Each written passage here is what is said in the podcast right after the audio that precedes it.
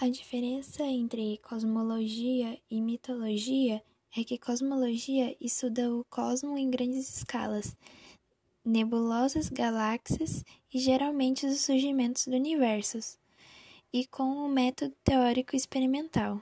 Já a mitologia nada mais é que o estudo de mito, deuses e lendas antigas.